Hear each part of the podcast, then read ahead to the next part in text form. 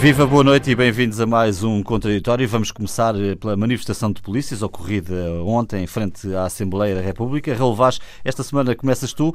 O que é que retiveste sobre esta manifestação, que tem como pano de fundo, naturalmente, uma, um mal-estar, uh, pelo menos de, de muitos polícias, uh, relativamente a questões de carreira, condições de trabalho. Vimos nos últimos dias uh, relatos de esquadras sem meios. o que é que é importante reter aqui? É importante reter que este é um problema sério, é um problema que, como sabemos, vem de trás, eh, que não tem sido resolvido eh, convenientemente, até em termos, na minha opinião, de diálogo eh, por parte do Governo. 13 mil pessoas na rua em frente ao Parlamento é, de facto, muito, muita gente. O que é que eles querem? Eles querem melhores condições de trabalho, como tu dizes. Eu acho que é absolutamente aceitável essa reivindicação dos polícias. Querem mexer no salário base, que é manifesta, manifestamente curto para a profissão eh, de que estamos a falar, embora uh, no início ganhem cerca de 800 euros, eles querem dois salários mínimos, uh, querem melhores condições, mais efetivos.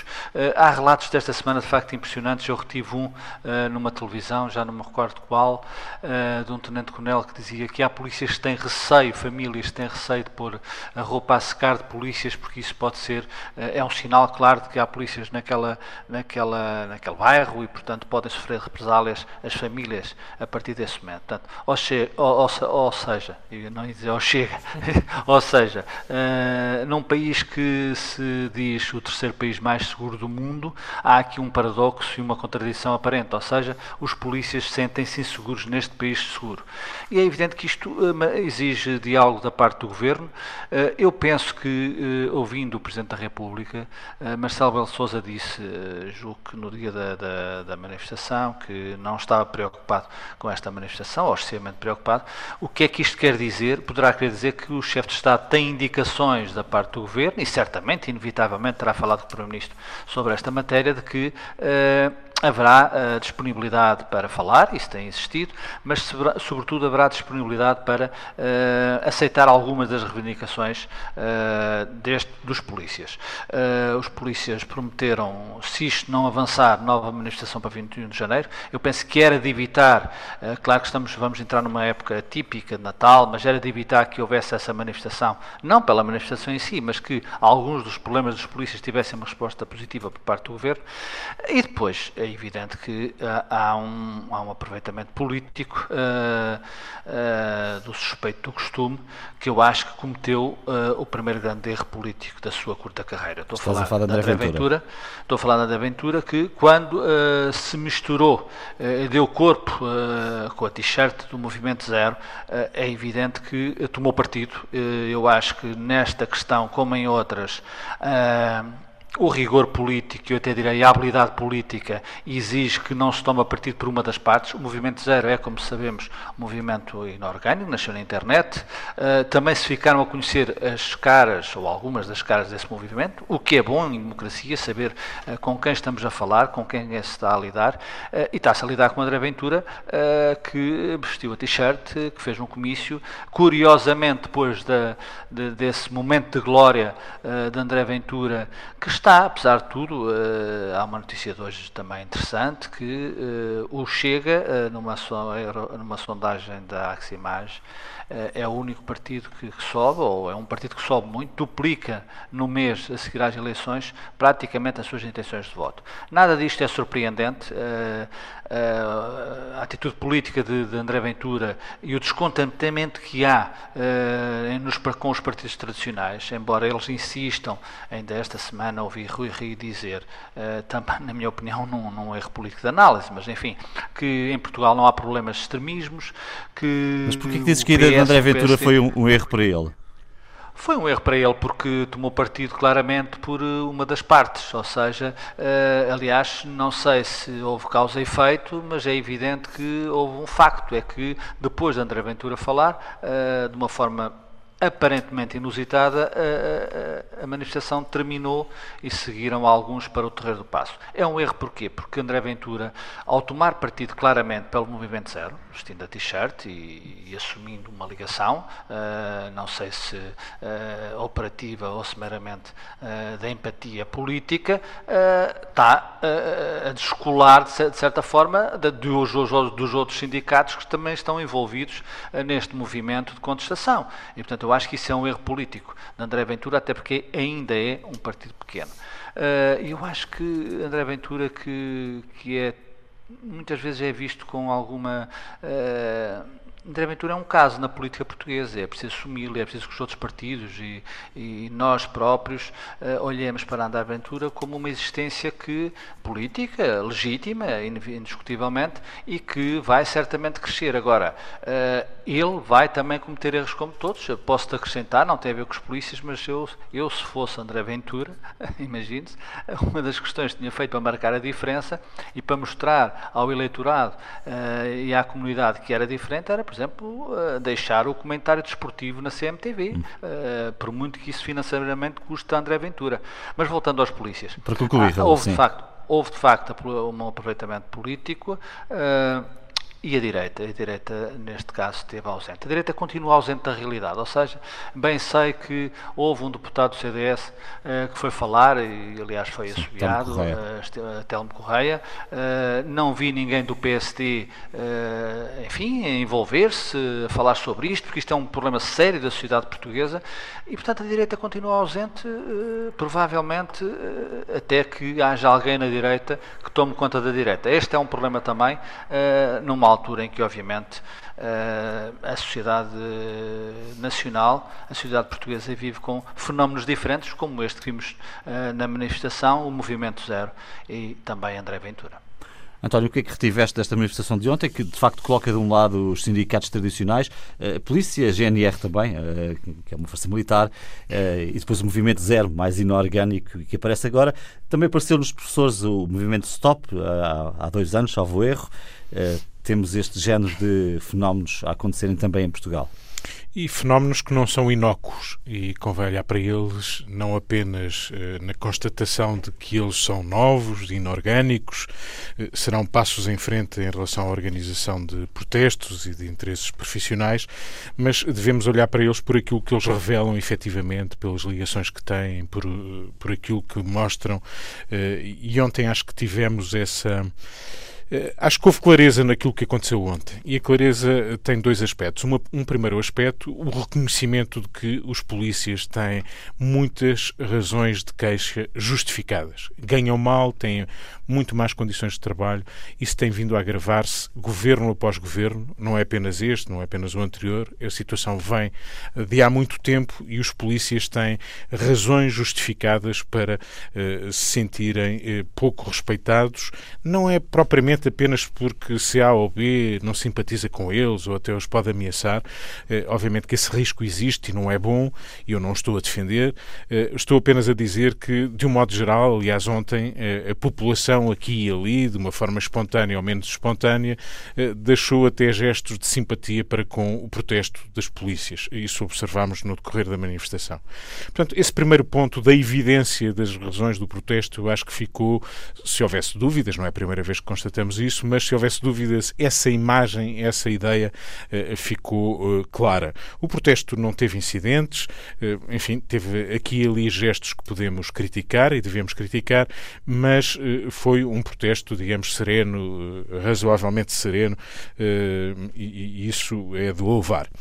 Primeiro ponto. Segundo ponto, ao mesmo tempo nós também olhamos para aquela massa de polícias, mais de 10 mil, provavelmente, eh, sendo certo que estamos a falar de contingentes que andarão no total GNR e PSP pelos 40 mil, sensivelmente, um pouco mais, eh, de qualquer modo, praticamente de um terço. De qualquer modo é significativo, porque obviamente a polícia também esteve ao serviço e, portanto, há polícia que, mesmo que tivesse essa intenção, não pôde manifestar-se. Portanto, é um protesto com significado, eh, mas é um protesto que se percebe muito atravessado pelo movimento zero. Quando se olha para as t-shirts brancas uhum. que dão nas vistas, percebemos que o Movimento Zero atravessou e de que maneira este protesto.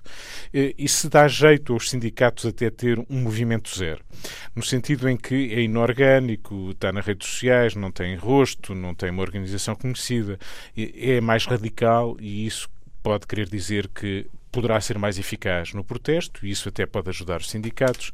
Também é verdade que eh, estamos a falar de forças de segurança que têm duas dezenas de sindicatos, sensivelmente, eh, o que é uma fragmentação absolutamente eh, eh, ineficaz, no sentido em que esta divisão, mesmo que nem todos os sindicatos valham o mesmo em termos de representação, não ajuda o protesto e a satisfação das suas reivindicações. E, portanto, este movimento inorgânico que nasceu nas redes sociais, nasceu eh, na sequência de uma condenação em tribunal de polícias por, eh, por não terem estado à altura das suas responsabilidades e dos seus deveres. Ou seja, nasceu por maus motivos. Uhum. Eh, não foi por os motivos de dizer, bom, nós queremos ajudar a conseguir melhores condições de trabalho, nasceu por um protesto discutindo uma decisão de um tribunal. A polícia serve para tudo menos para isto. Se há uma justificação para haver polícia é para fazer cumprir a lei. E, portanto, se há polícia polícias que acham que estão acima da lei, isso não é uma coisa boa. E o protesto, ou melhor, este movimento, nasce dessa forma. Se vemos que boa parte dos polícias olham para André Ventura como o seu eh, político que querem ver no poder, nós só queremos Ventura no poder, ouviu-se, e não foram vozes isoladas, podia ser um pequeno grupo. Se André Ventura é o único deputado ou dirigente partidário que é autorizado a subir eh, à viatura que, da organização para discursar, dirão: bom, mas eles se calhar não queriam o grosso. Não queriam, ninguém o impediu. Uhum. Foi o único que falou, eh, que falou aos manifestantes. E, portanto, houve... foi dito pelo, pelo líder da, da Associação Sindical GNR que foi um erro esse, esse Eu momento. acho que este Mas erro foi, foi, dito depois. É um erro com sentido, que dá jeito, que corresponde àquilo que é um sentir, e isso é preocupante, de uma parte não sei se é a maior parte, não sei se é uma boa parte, mas é uma parte com significado, porque as vozes que ouvimos isso denotam, e isso preocupa-me porque não é pressuposto que a polícia, entre os deveres da polícia, está o de eh, não tomar partido. Eh, se temos uma polícia que pode funcionar como uma espécie, ou que acha que pode funcionar como uma espécie de guarda pretoriana de um dirigente político, porque ele uh, dá voz aos seus protestos, isso é muito mau sinal. E digo isto não é por ser o Chega, digo isto em relação a qualquer partido. Não, nem, nem sequer é preciso discutir já se é uh, um partido uh, xenófobo, se é um partido de extrema-direita, como é o caso. Alguns gestos que vimos lá são pelo menos equívocos algumas tomadas de posição por Quando parte... estás a falar de gesto, estás a falar do gesto do zero, por eh, exemplo, portanto, ligar o, o, o, indicador ao polegar, que é também o símbolo para alguns da supremacia branca. Bom, mas pode não ser, pode ser pode um símbolo ser. do zero, pode ser um símbolo de ok, de apoio, Sim, enfim. Mas quando se confunde é perigoso, é? é? perigoso e se é equívoco era melhor desistir dele. Então foi, Se há uma coisa que todos os polícias, mesmo quando não estão fardados, têm a obrigação de demonstrar é que no dia seguinte em que eles estão perante um cidadão em que vão multar ou que vão obrigar a determinado comportamento para que a lei seja seguida, o comportamento dos polícias, no, nos termos do seu código, dos seus deveres, deve ser exemplar.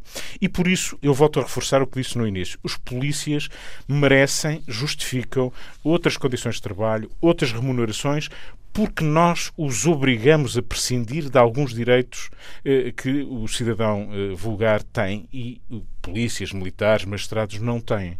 E, portanto, eles têm que ser atendidos, têm que ser considerados e não têm sido pelo poder político. Luísa, que balanço fazes da tarde de ontem, daquilo que foi dito, eh, destas movimentações políticas também eh, à volta da, do protesto dos polícias? Olha, deixa-me pegar nisto que acabou de dizer o António, porque hum, esta uh, manifestação de polícias e toda a mise-en-scène que se desenrolou em torno, e quando eu falo mise-en-scène é a, a, chegada do Ventura, o Ventura de, de, de t-shirt branca, etc e tal, um, zanga-me. E isto porque eu considero inaceitável que um polícia, o tal que é suposto cumprir a lei e a ordem, uh, e ao qual eu tenho que obedecer, e se disser que estou mal disposta para a polícia que me multa, levo logo uma multa por, e, e sou levada à esquadra por, uh, por desautorização, etc., uh, canto o hino de costas para a Assembleia da República. Isso para mim, bom, Uh, estamos a falar de que tipo de polícias? Uhum. Estão a pôr em causa o próprio Estado. Pode-se pensar o que se quiser acerca dos partidos que lá estão representados, mas foram os partidos que foram eleitos. E aquilo é para o bem e para o mal, e passa ou não a palavra, é a casa da democracia, porque é em sistema democrático que vivemos e é lá que eles estão representados. Portanto, virar de costas, bem, não gosto, zanga-me. Depois, a outra coisa que me zanga é a tal história do, do, do símbolo equívoco, que também já aqui foi falado, porque as pessoas, eu acho que a maioria, a esmagadora maioria das pessoas não sabe o que é que quer dizer esse signo, esse símbolo. Hum. Ficou a saber. Eu vou voltar a ele, porque os ouvintes eventualmente Exato, okay. poderão não estar uh, a ver. Portanto, estamos a falar de juntar o dedo indicador ao polegar e levantar três dedos, portanto é um zero, mas também é o símbolo que tem sido utilizado em variedíssimas situações, inclusive para indicar a supremacia Sobretudo branca nos Estados Unidos, e que foi sim. usado sim também, mas na Nova Zelândia, Exatamente. pelo homem que eh, assassinou 51 pessoas num tiroteio em hum. Christchurch sim. e que está ainda a ser Com... julgado e que em tribunal fez exatamente o mesmo gesto. Exatamente. Portanto, é um símbolo, no mínimo, equívoco. É um símbolo equívoco que corre mundo. Ou seja, quando se vê em fotografia, não é normal haver polícias a manifestarem-se e, portanto, são fotografias que correm mundo. E, portanto, isso tem uma leitura. E, portanto, se há um que sabe e faz, os, os outros podem não saber, repetem, mas há um que sabe e Sim. faz. Isso, para mim, também, acho isto tudo, hum, mais uma vez digo, zanga-me. Depois, eh, esta cena das t-shirts, obviamente, eram vendidas primeiro a 1 euro, depois a 5 euros. Pronto, toda a gente pôde vestir, t-shirts. Tudo bem. Agora passamos a, a, outra fase que é. O que é que eles representam? O que é que, obviamente que sim, eh, o, foi o Movimento Zero que tomou conta da manifestação, toda a gente percebeu isso, aliás, pela quantidade de, de, de t-shirts, e não só pelo que, que as pessoas diziam, e que e famílias que lá estavam, eh, maridos e mulheres, digo eu, não sei se estavam muitas crianças, acho que não. Um, mas que dizem que sim, senhora, que aquilo, é, o movimento zero somos todos nós, eles representam aquilo que nós representamos, aquilo que nós pensamos, etc. Muito bem. Polícias e vida de polícia uh, é, uh, é, é, é, obviamente um, um, uma escolha de carreira. Uh, ninguém é obrigado a ser polícia. Uh, eles têm uh, condições precárias, é verdade, como muitos outros portugueses. Precárias não. Têm condições de segurança não tão precárias como muitos outros uh, cidadãos têm.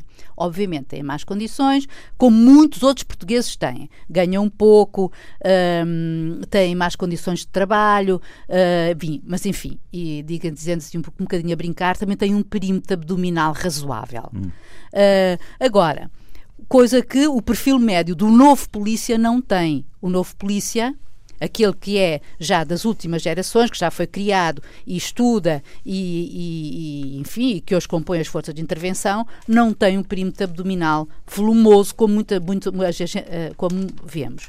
Agora, o que me inquieta, além disso, é que o movimento zero, e portanto espalha-se a partir disto, que é vende medo e vendo a percepção de que eles polícias são vítimas, e eu recordo que no ano passado houve seis polícias feridos e o GNR, que infelizmente morreu este ano, agora há pouco tempo, foi num acidente, de, foi colhido. Deviação, sim. Foi deviação. Uh, houve seis polícias feridos.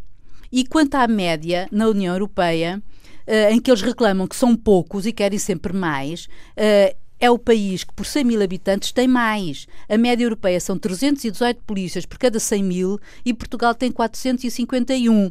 E isto no país que é o mais seguro, um dos mais seguros do mundo. Não é nem tão então, pouco Então temos uma questão de distribuição?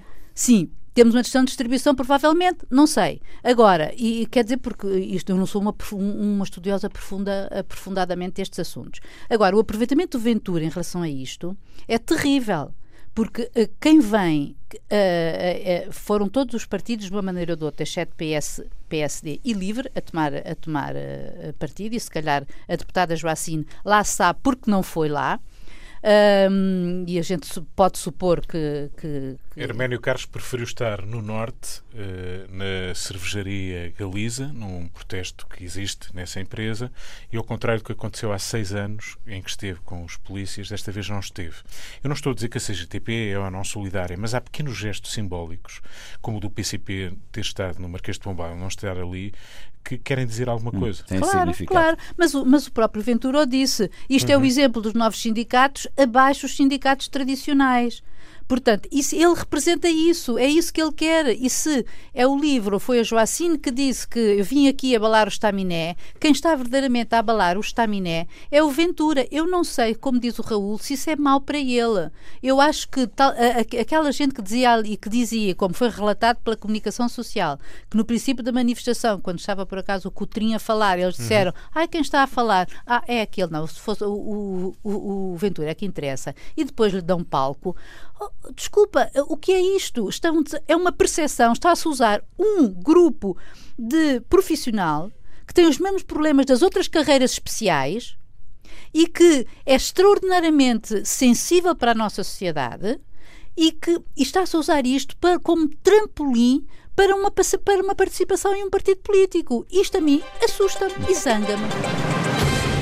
Boa noite e bem-vindos à segunda parte deste contraditório. Vamos falar agora de um tema que não é particularmente agradável para nós, jornalistas. A crise da comunicação social é um tema que tem vindo nos últimos anos a ser discutido e levantado por inúmeras vozes. Esta semana, Marcelo Rebelo de Sousa eh, voltou a pegar no assunto, numa iniciativa do Jornal Público, dizendo que a crise da comunicação social está a começar a atingir a democracia portuguesa e que não é tolerável que continuem a fechar jornais, rádios, eh, que grupos de comunicação social estejam a ser afetados por esta crise, que é uh, uma crise, Raul, diria, de, de, modelo de negócio. Não se chegou ainda à conclusão de como podemos uh, ter um modelo sustentável que garanta a qualidade, nomeadamente, dos programas e da informação. Pois não, infelizmente ainda não se encontrou essa fórmula mágica para vencer aquilo que foi o pecado original, na minha opinião.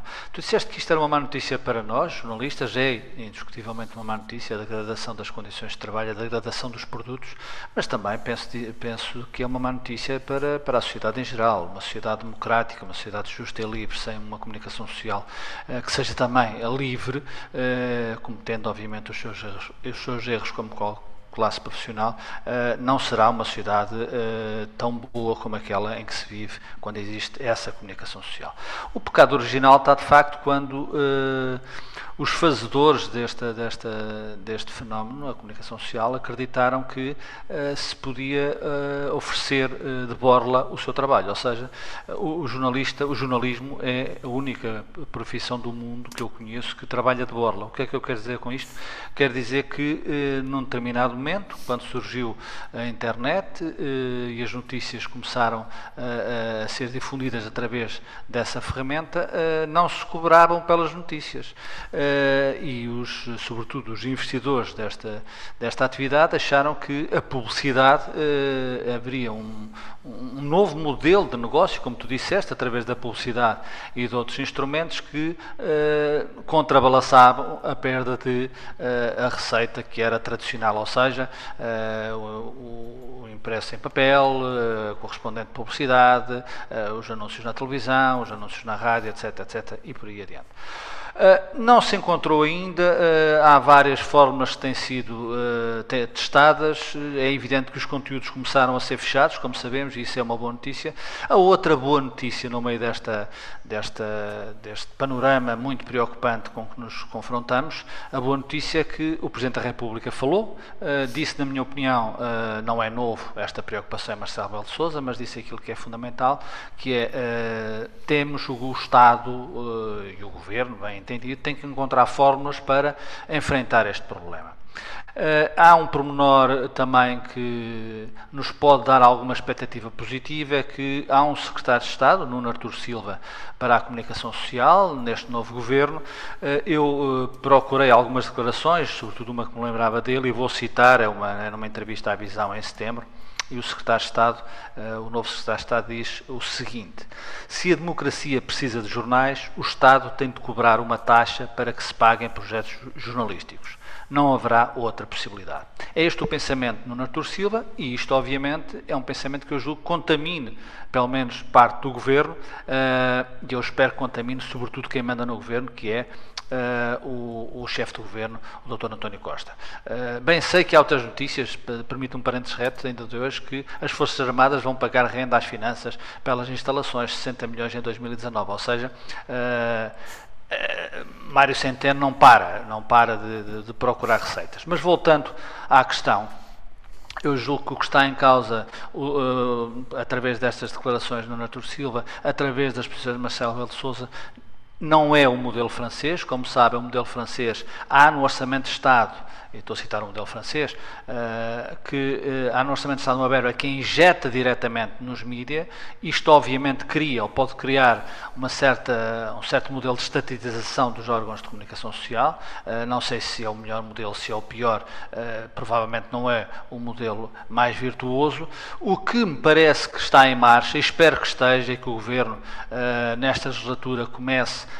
a olhar para este problema com, com, com preocupação e com, com iniciativa, é, é, um financiamento indireto, será um financiamento Sim. indireto, ou seja, encontrar formas do Estado prescindir de algumas receitas, como no Natur Silva, encontrar uma taxa qualquer uh, para que uh, esse seja injetado nos órgãos de comunicação social. Isto, claro, cria um problema. Cria um problema depois. Sim cria o problema muito rapidamente, João, que é, é, é, como os subsídios ao cinema, mal comparado, mal comparado.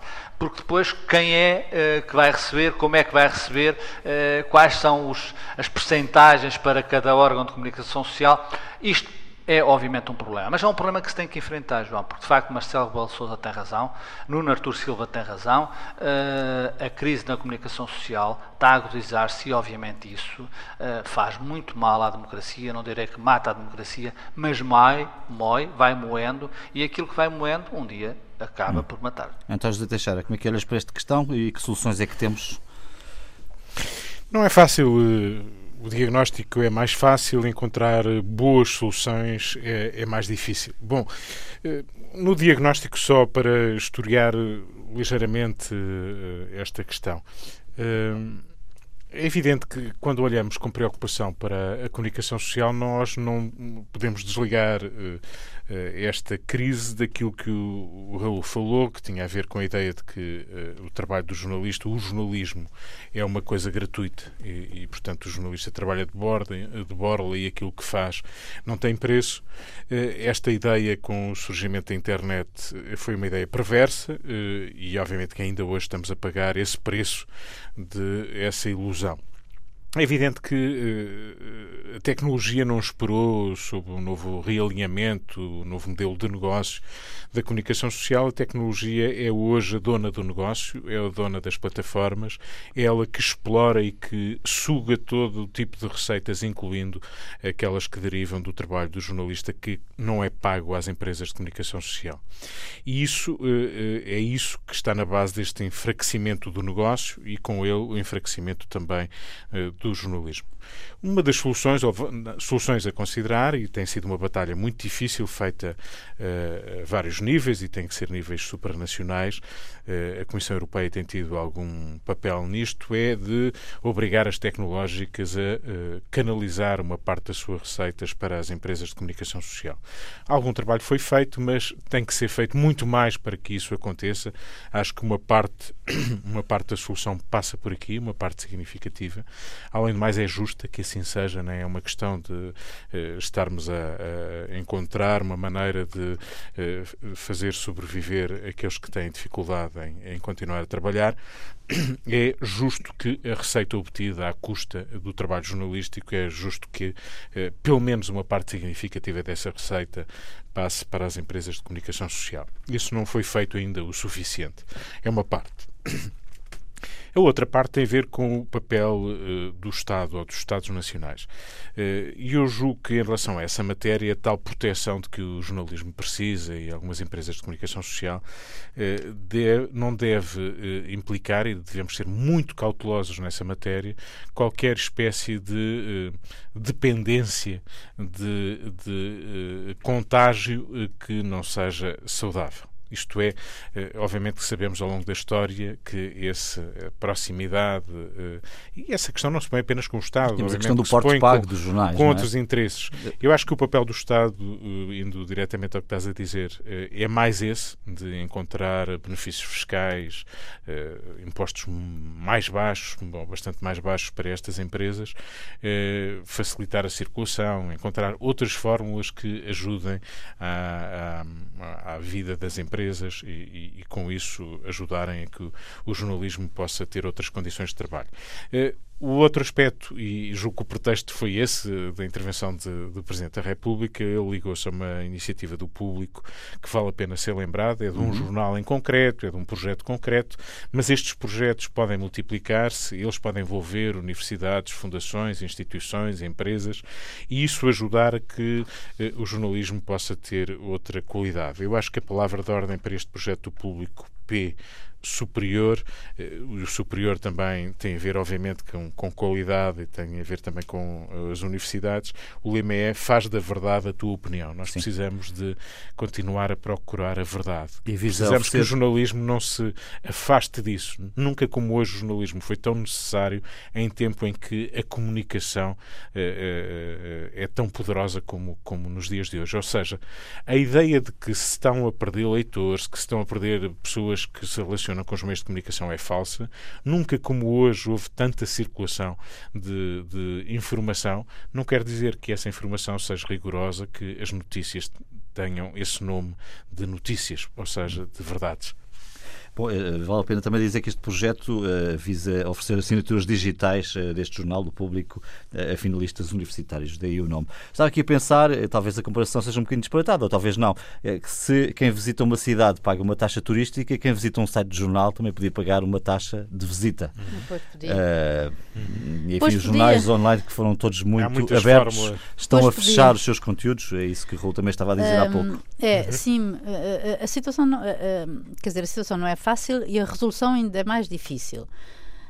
Eu acho que, quer dizer, se quisermos integrar isto, digamos assim, um, que houve uma revolução industrial e nós agora vivemos a revolução digital, uh, uh, com a revolução digital houve um certo colapso do chamado ecossistema da informação, porque tinha todo um conjunto de, de coisas associadas que fazia com que a, a, a, comunicação social, tal como nós a conhecíamos até aqui há uns tempos atrás, com os jornais, a televisão e a rádio, etc., uh, eh, convivessem e fosse por aí uh, que, os, que os cidadãos uh, se mantinham in, informados se o quisessem.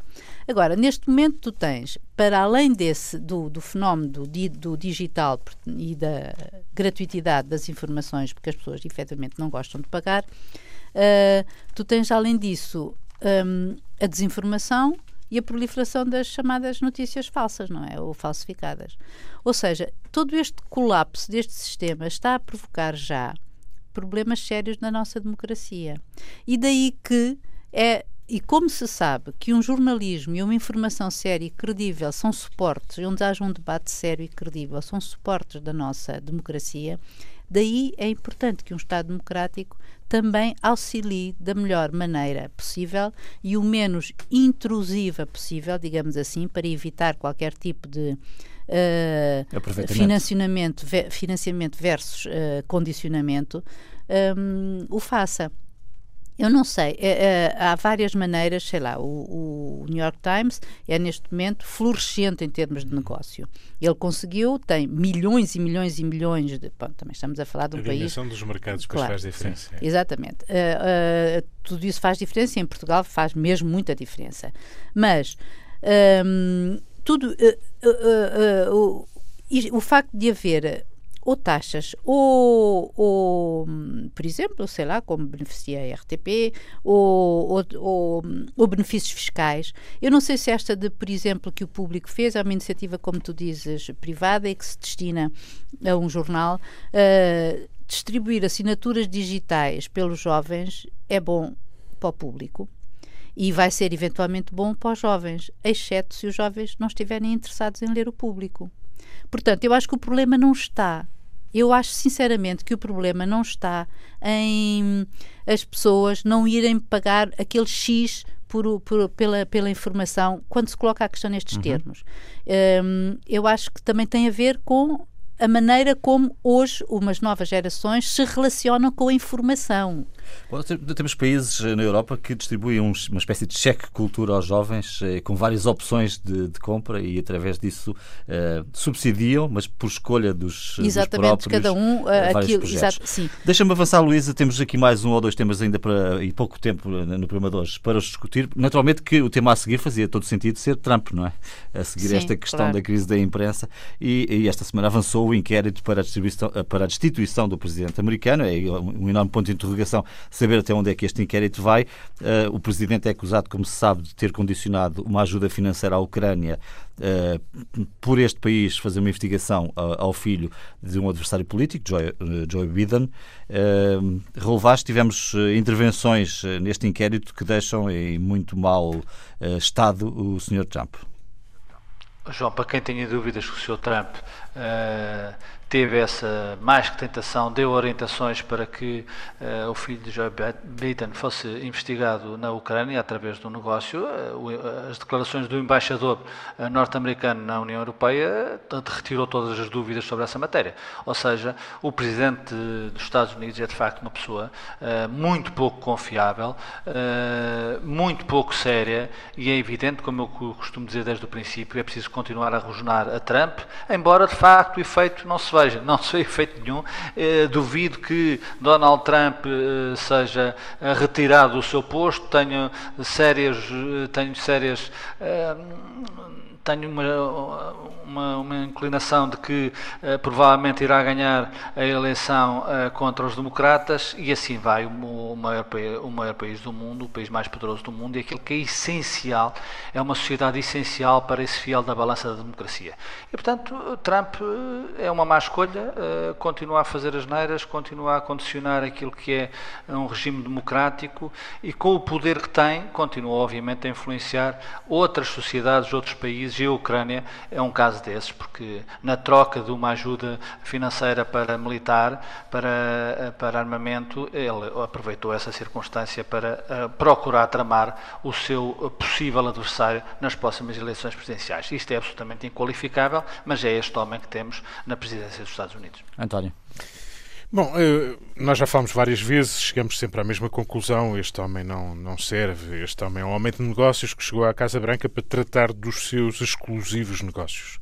Este é um pouco a síntese deste homem. Eu hoje estava a ler uma entrevista eh, que o diretor de de um, um, centro que se dedica ao estudo das relações entre os Estados Unidos e a Europa, eh, que esteve em Portugal a pretexto dos 70 anos da NATO, é um senhor chamado Thomas Wright, diretor da Brookings Institution, e, e ele diz coisas extraordinárias sobre eh, Trump, extraordinárias no sentido que nós estamos, obviamente, não fomos habituados a olhar para representantes políticos e o mais alto representante político dos Estados Unidos desta maneira. Ele diz, eh, bom, eh, vimos um presidente Trump a decidir em tempo real, com pouco pouca preparação, sem coordenação entre agências, isto é a propósito da política externa, sem consultar os aliados, sem pensar nas consequências estratégicas, diz ele, houve uma fusão entre os tweets e a política externa. Eh, Trump chega à Casa Branca, constata que ninguém concorda com ele, eh, contrata empresários militares que finalmente também não concordam com ele, despede-os e fica sozinho eh, a decidir com o seu instinto apenas e só e agarrado ao Twitter. Este é o homem que por tudo o que ouvimos neste processo de destituição que eh, foi iniciado, está agora, digamos, a meio do caminho, eh, as evidências públicas que conhecemos são de tal modo fortes e esmagadoras que não percebemos o que é que é preciso mais para destituir este homem. Tal a gravidade daquilo que fez, tal a evidência comprovada daquilo que ele fez para o seu interesse pessoal e apenas. Bom, o Senado terá uma palavra a dizer, a maioria republicana porventura vai eh, apoiá-lo, mas há ainda uma esperança que a mesma decência que conduziu eh, diplomatas, responsáveis políticos que deram uma cara e não tiveram medo, que alguma decência eh, exista entre os senadores republicanos para julgarem este homem. Este homem faz mal aos Estados Unidos, faz mal eh, a todos os amigos dos Estados Unidos, faz mal à humanidade, mas, como dizia o Raul, se calhar ele vai ganhar um novo mandato. Luísa. É, é, é, isso uh, suscita-me dois tipos de reflexões. Um, ele pode ganhar um novo mandato, ou seja, de acordo, nós podemos achar que ele é um homem, na verdade, inapresentável, mas a verdade é que ele é o presidente eleito dos Estados Unidos e por isso a direita, dentro e fora dos Estados Unidos, acha que ele está a fazer um, um bom papel. Uh, eu não tenho ideia que ele, e, e, se for reeleito, melhor ainda. Portanto, eu, não, eu, eu, acho que há ali um programa, acho que há ali uma, um, uma coisa séria que é mais do que o Amazing Mind, que foi uma coisa muito engraçada que eu vi, que a Melanie, uh, a mulher dele, não é? Disse uhum. que que, que, uma, que aquilo, o que o fez apaixonar-se por ele foi a sua amazing mind, ou seja, a incrível, extraordinária, fantástica cabeça dele. Nós também achamos. Mas bom, agora voltando, voltando à destituição, a verdade é que foram cinco dias, 12 testemunhos arrasadores. Agora vamos ter direito ao inquérito, à acusação e depois aquilo vai ser votado e Uh, depois uh, vai ser votado na Câmara dos Representantes antes do Natal, muito bem, é natural que passe porque tem uma maioria de, de, democratas e depois chega ao Senado, onde precisa de dois terços e nós temos 53 eh, republicanos e 47 democratas, portanto não me parece que passe.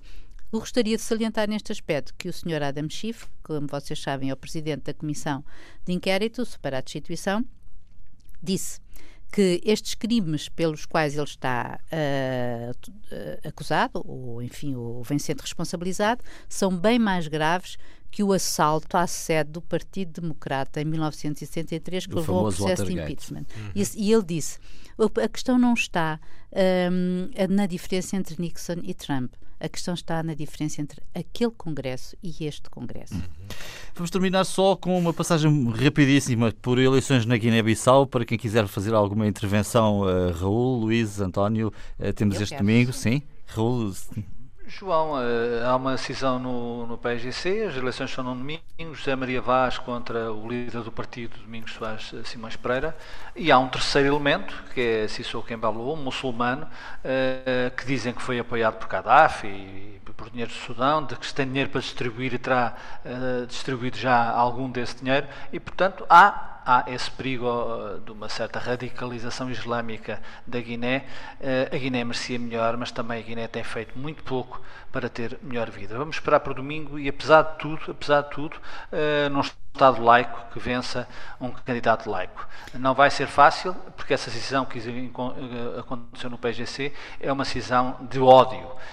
E o ódio na política, como na vida, obviamente, normalmente retira, retira a cabeça às pessoas e dá mau resultado. Claro, são.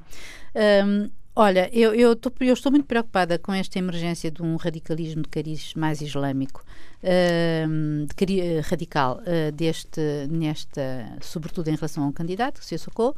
Agora, e porque é, é obviamente que ele está a aproveitar uh, uh, a existência de muçulmanos e, e, e, e repare-se, a Guiné tem vindo há cada vez mais nota de radicalização ou de burcas de mulheres uh, tapadas, etc., na Guiné, coisa que não acontecia, que é um pequeno país que tem hoje 2 milhões de habitantes e 30 etnias, Sim. que estão todas michenizadas.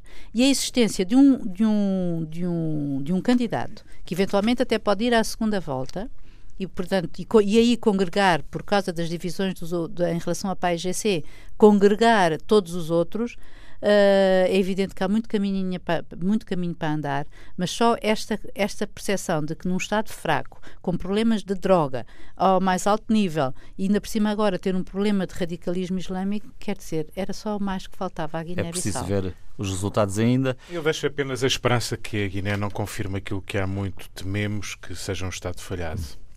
Uh, vale a pena dizer só bem em termos de distribuição, uh, na Guiné-Bissau os animistas estão em primeiro lugar, uh, mas a população muçulmana tem um peso significativo, é, é, um, é, uma parte da população maior do que a população católica. Vamos esperar para os resultados, vamos ver também o que acontece na Guiné-Bissau.